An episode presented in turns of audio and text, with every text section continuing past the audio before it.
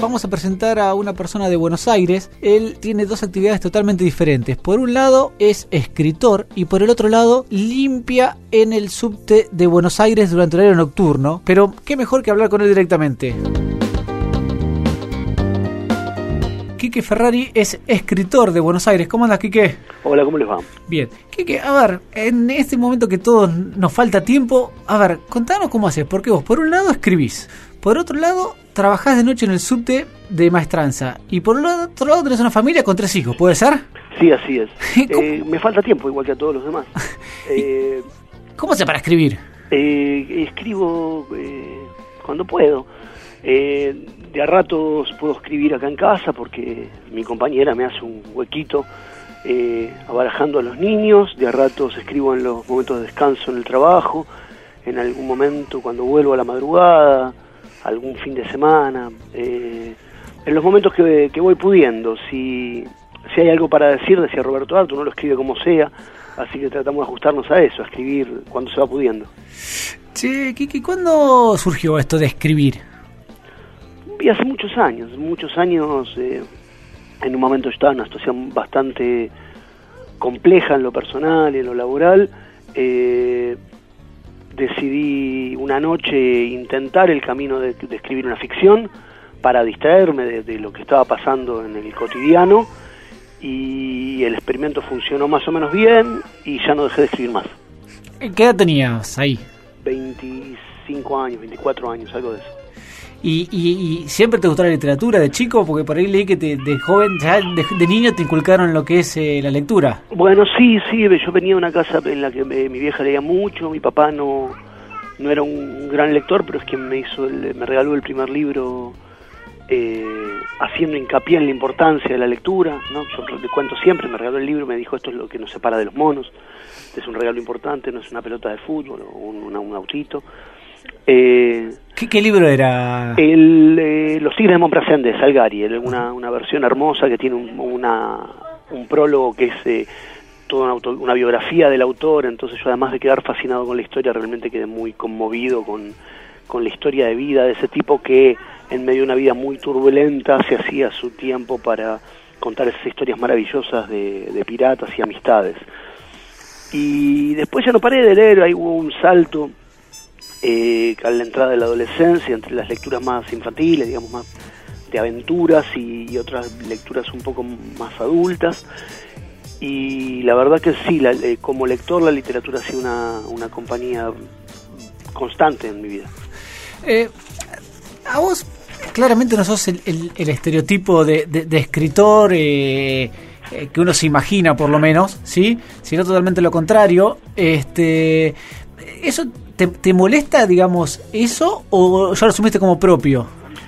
No, me da la sensación de que va a haber que una, una tradición nueva, de, de una visión nueva de los escritores. Yo hace muy poco pensaba eso, pensaba cómo qué, va van a pensar mis hijos cuando vayan creciendo, o sea, qué, qué es lo que van a pensar que es el, el estereotipo de un escritor, porque ya los escritores que conocen, a mí y a mis amigos, que no, no, no difieren, eh, digo, no es que yo soy un bicho raro en el universo de la escritura, el resto de mis colegas eh, son más o menos como yo.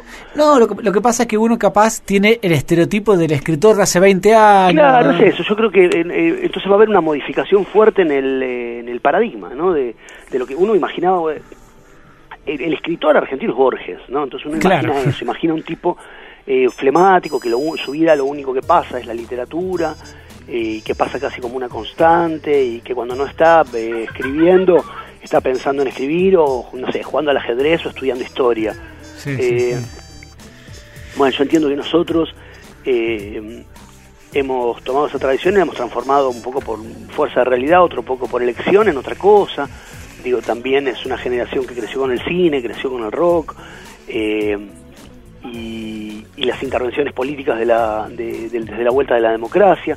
Y entonces fuimos generando una nueva forma de, acercarnos a la literatura, me parece que un poco más descontracturada. Sí. Y, tus compañeras ahí del sub eh, que, que, estaban con vos en horario nocturno, ¿no? Lo que es limpieza. Eh, ni se imaginaban, ¿no es cierto? Cuando, cuando empezaste a surgir, digamos, y empezaste a tener cierta notoriedad, ni se imaginaban. ¿O vos ya le, le eh, comentabas a ellos? Bueno, no, yo no, ando diciendo eh, a cada lugar que llego que me dedico a escribir. No, está bien, pero bueno, compañero de trabajo... Los que, a los que están en la misma estación que yo, digamos, sabían, porque me habían visto escribir, básicamente, a la cuarta noche que en el momento de descanso, mientras ellos juegan al truco, vos sacás la computadora y te pones a escribir, alguien te pregunta qué te está pasando. Claramente. Eh, y entonces eh, los compañeros sabían que yo escribía, de hecho eh, en algún momento apareció algún, salió algún libro mientras yo estaba trabajando ahí, entonces claro, lo llevé porque un hijo es como un bebé que uno que se pone contento y lo muestra. y después hay otros compañeros, más que nada los de otras estaciones, hay chicos que yo veo, pero no los veo todos los días, o los veo más, pues yo soy delegado gremial de la línea. Entonces los veo cuando voy a recorrer la línea, pero no, no a diario, que sí se enteraron después por los medios que yo escribía.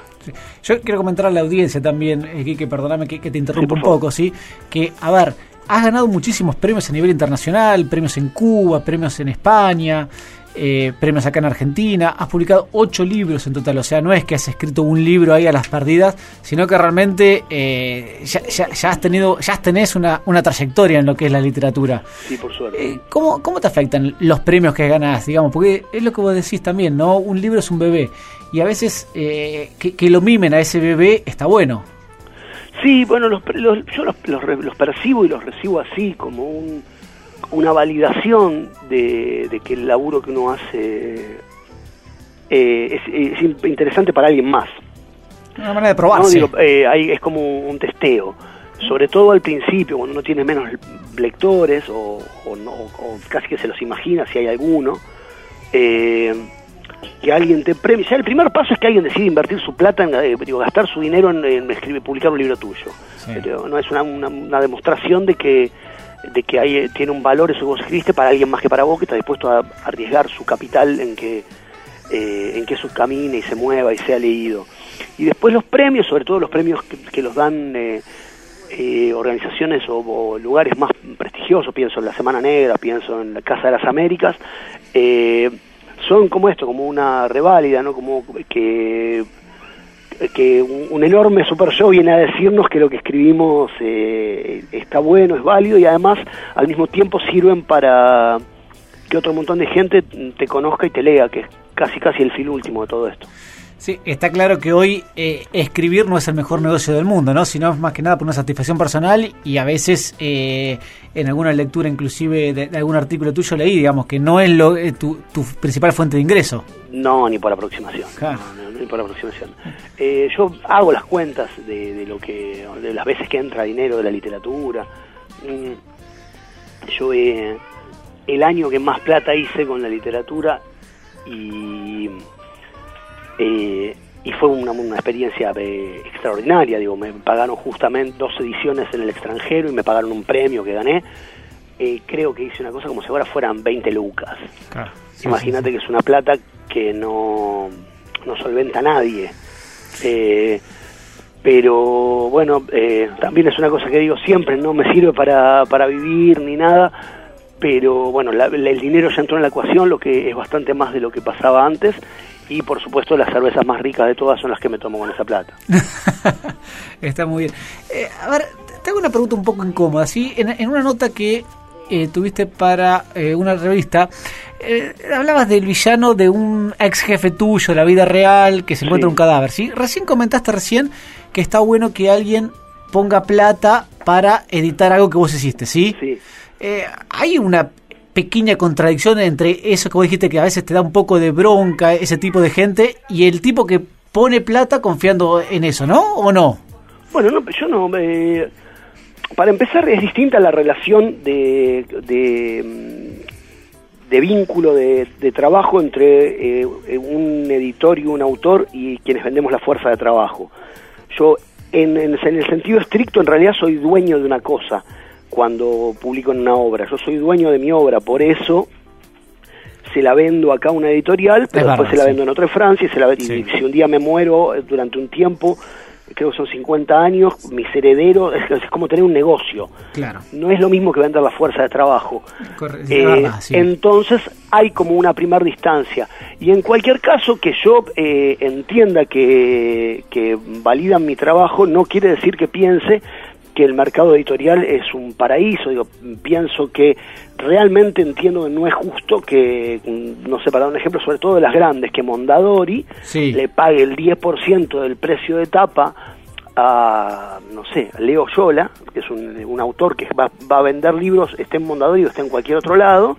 Le, leí de Leo Yola, Kryptonita es muy buena. Claro, bueno, no me parece que entonces el 10% del precio de etapa sea lo que el que inventó el libro merece. Entonces hay como, mm, como dos cosas. Una que no es lo mismo vender la fuerza de trabajo que vender una obra, que es más como, más como si vos fueras arquitecto y vendes una casa. Claro. Eh, y después sí, hay una cosa en la que los empresarios, la patronal, son siempre patrones. Lo que pasa es que yo vengo de experiencias de, de publicar siempre en editoriales más o menos chicas, lo que me da una relación más parecida a la que uno tiene si trabaja en un almacén de barrio. Que es más cercana, claro. Sí, sí, sí, sí. Eh, se forma un micro totalmente diferente. Completamente, completamente. Yo sé que la mayoría de los, de los editores, por no decir la totalidad de los editores que me han publicado, tampoco viven de esto, también tienen que jugarla de otra cosa para vivir y esto les da algún dinero y muchas satisfacciones sobre todo. Está bien. Em, durante toda tu vida hiciste un montonazo de cosas, estaba leyendo. Sí. Digo, cambiaste muchísimo de trabajo. E, ¿Eso para vos, eh, digamos, eh, es parte de la experiencia, está bueno. ¿Cómo fue el, tanto cambio de trabajo? Porque además cosas totalmente diferentes unas de otras. Bueno, sí, me parece que es un signo de época.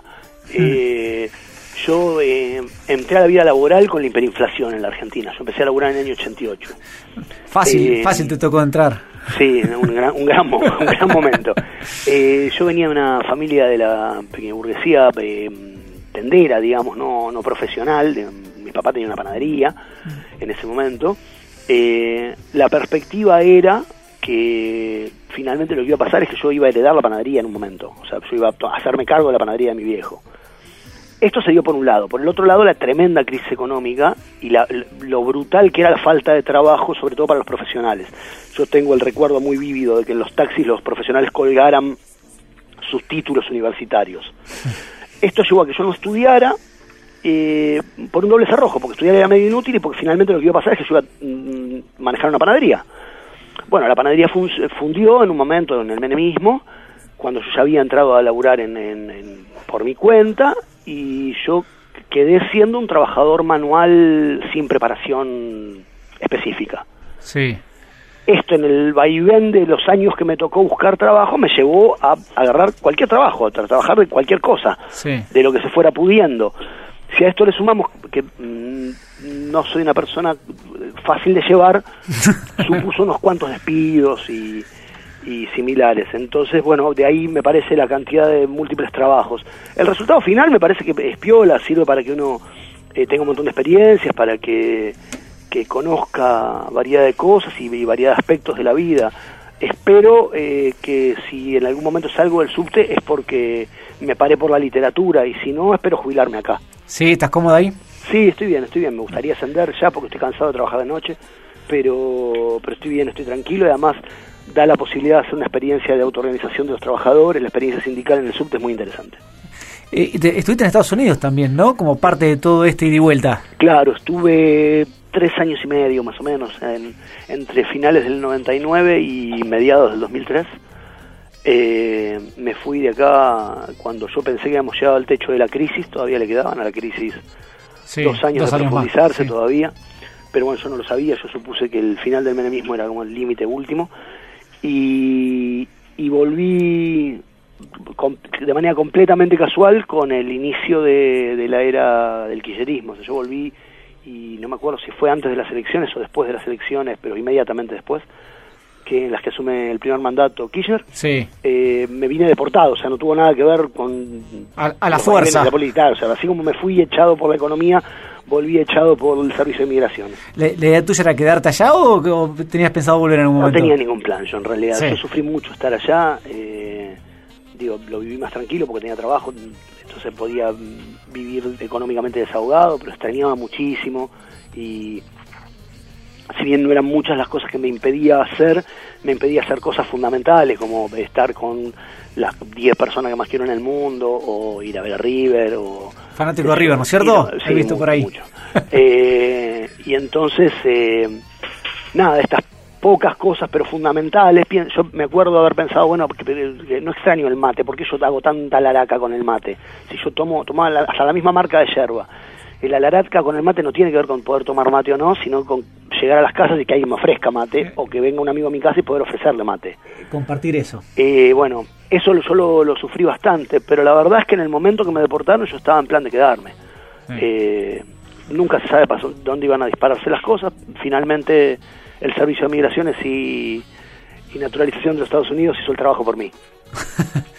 Está bien. Eh, eh, ¿Vos nunca estudiaste, digamos, para lo que es literatura? ¿Sos un autodidacta, podríamos decir? Sí. ¿No es más difícil eso?